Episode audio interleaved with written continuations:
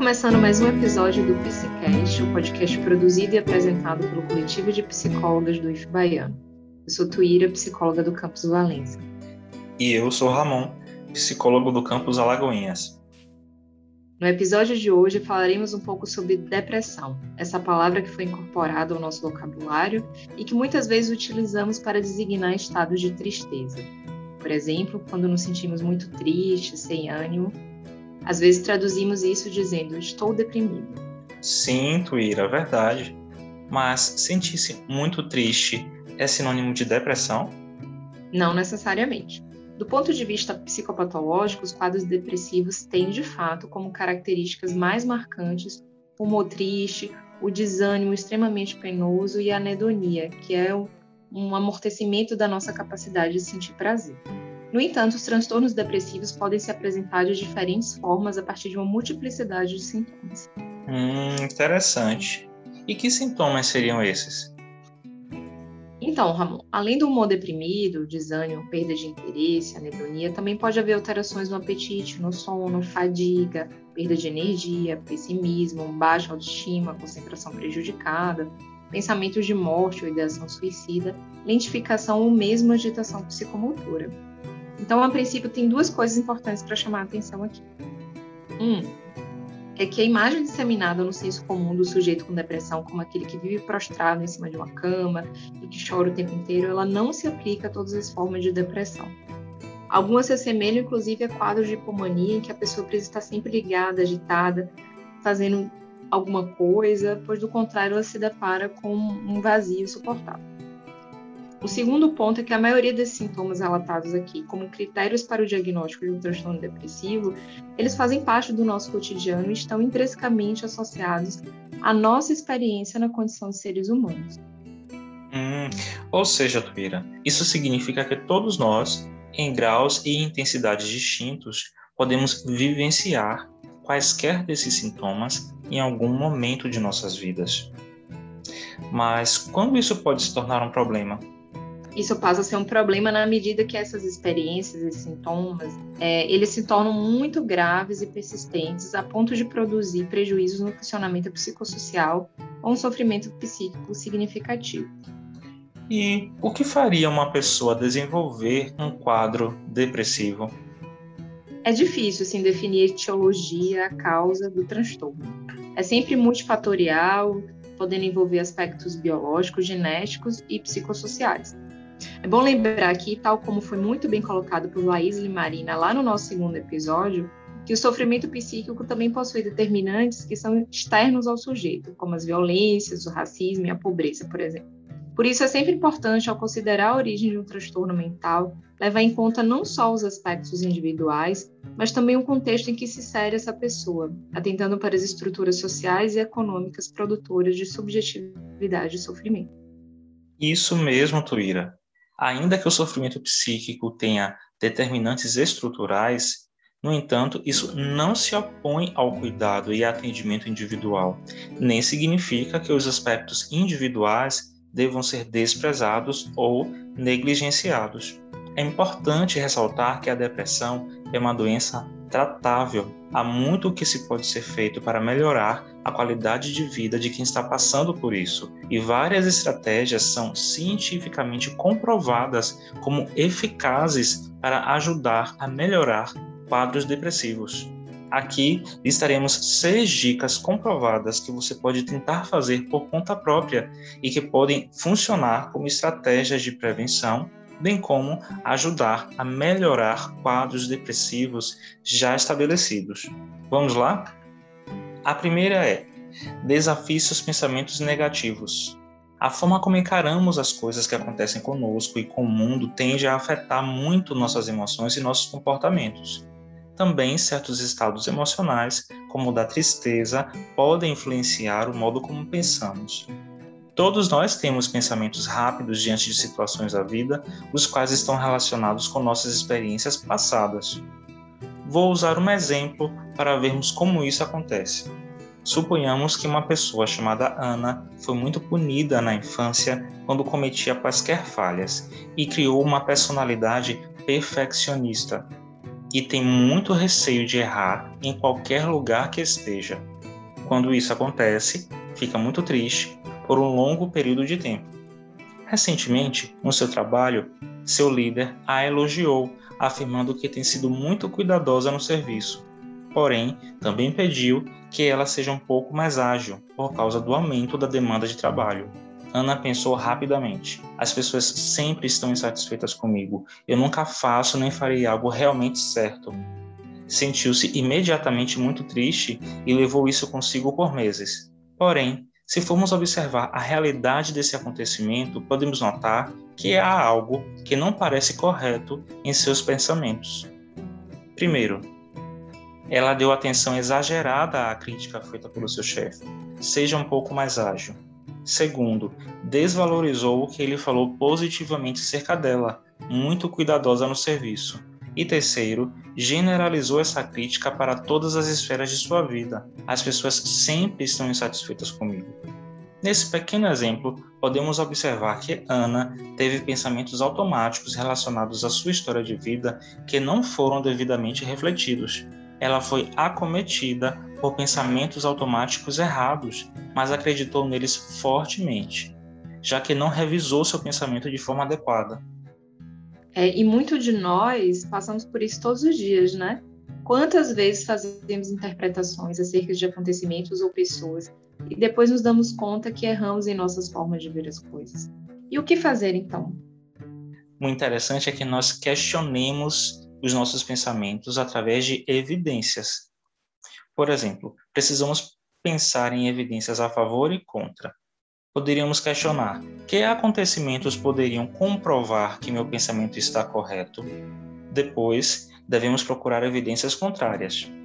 Com a pergunta: que acontecimentos ou fatos poderiam comprovar que meu pensamento está errado?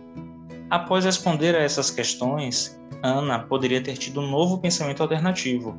Já ouvi críticas relacionadas ao meu trabalho e tenho buscado melhorar. Além disso, meu novo líder elogiou meu cuidado com o que faço. Portanto, mesmo que ainda precise melhorar, eu faço sim coisas certas também. Provavelmente, Ana se sentiria melhor depois de mudar sua forma de pensar mais adequadamente. E a dica número dois é: cultive relações apoiadoras. Se você estiver passando por um momento ruim, Procure pessoas do seu meio social que você se sente bem confortável para conversar. Se tiver pessoas em sua família nas quais você pode confiar, expresse o que pensa e sente para elas também. E lembre-se, sua mente vai lhe mostrar alguns pensamentos, como de que você não tem força, ou de que as pessoas não se importam verdadeiramente com você, ou que seu caso não tem solução. Busque pensamentos alternativos e, caso não consiga sozinho, Peça a ajuda de alguém que o ama e que você confia para fazer junto com você os questionamentos de evidências. Afinal, até que ponto as coisas que tem pensado são realmente verdadeiras? Dica número 3: Práticas de autocuidado. Estabeleça um tempo para dormir que seria o mais saudável para você, mais ou menos às 8 horas. Escreva também um cronograma, mesmo que seja simples, para seu dia, envolvendo o que você poderia fazer de manhã, à tarde ou à noite, ainda que seja uma coisa e que lhe seja agradável e possível de realizar. Também exponha-se ao sol alguns minutos por dia e, se puder, saia para algum lugar em que tenha contato com a natureza. Se lhe for possível e lhe interessar, os animais de estimação podem ser bons aliados no processo de regulação do seu humor. Dica número 4 exercícios físicos são antidepressivos naturais. Escolha um exercício físico que mais lhe atrai e convide alguém para fazê-lo com você. Pode ser caminhada, dança, andar de bicicleta, o que for, basta que seja minimamente regular. Pode ser bem difícil iniciar mesmo, mas comece com 10 minutos, por exemplo. À medida que for se sentindo com mais energia, aumente gradativamente o tempo. Desse modo, hormônios em seu corpo trabalharão melhor para que a tristeza vá pouco a pouco embora, para dar lugar a novos sentimentos também. Dica 5: Alimentação equilibrada. Busque regularizar o horário das refeições. Ainda que tenha pouco ou nenhuma fome, seria interessante comer pelo menos um pouco nos horários que lhe são habituais. Evite frituras e doces e prefira carboidratos de maior qualidade provindos de cereais, raízes e bananas. Além disso, as vitaminas do complexo B estão associadas com o humor. Então, frutas cítricas, verduras, feijão, frango e ovos seriam interessantes para compor seu cardápio. Aliás, já ensaiou em cozinhar? Que tal pesquisar uma receita que lhe pareça bem gostosa na internet com esses alimentos e tentar fazê-los em casa?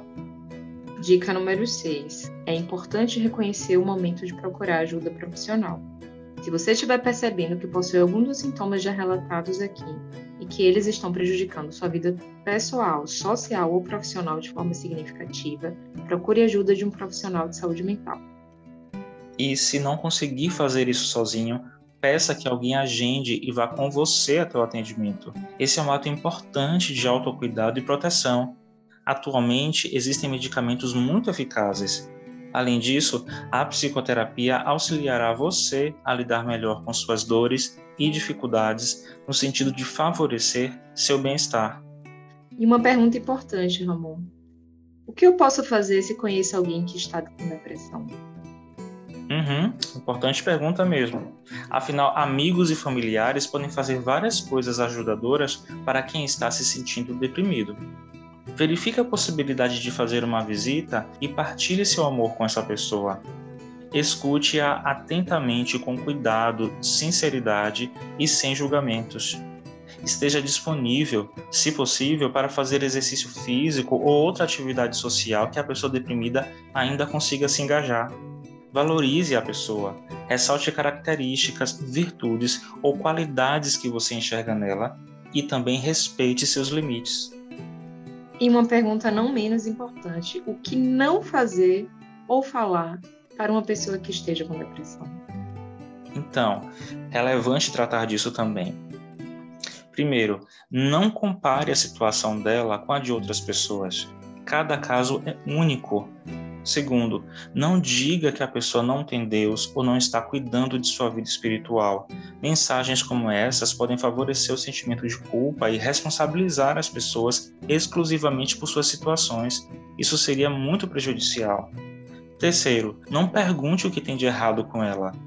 É importante destacar que a depressão é uma doença. Ninguém está imune de passar por essa situação que precisa de atenção profissional especializada. E quarto, não diga que vai passar, que a pessoa tem de ser forte e de olhar para o lado positivo da vida. Afinal, não é uma questão de escolher o que se quer pensar ou sentir. Por ser uma doença, a pessoa tem dificuldade de fazer esse movimento, como talvez outras pessoas conseguiriam. Depressão não é frescura nem sinônimo de fracasso individual. Com certeza, Ramon. Bom, esse foi mais um episódio do nosso Psicast. Nele buscamos abordar aspectos relacionados à depressão, bem como estratégias de cuidado e prevenção. Busque se informar sobre os serviços de saúde mental disponíveis na rede pública de sua cidade, como o CAPS, o Centro de Atenção Psicossocial, e ambulatórios.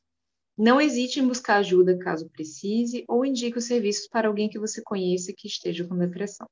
Em situações de urgência psíquica e que você não tem alguém por perto que possa lhe auxiliar, o Centro de Valorização da Vida, o CVV, dispõe de canais telefônicos e virtuais durante 24 horas, oferecendo acolhimento e apoio emocional. O número do CVV é 188 e é gratuito. E lembre-se, por mais que algumas vezes a gente não consiga enxergar caminhos e saídas, eles existem. Obrigado por nos acompanhar até aqui e até o nosso próximo Psicast. Esperamos vocês!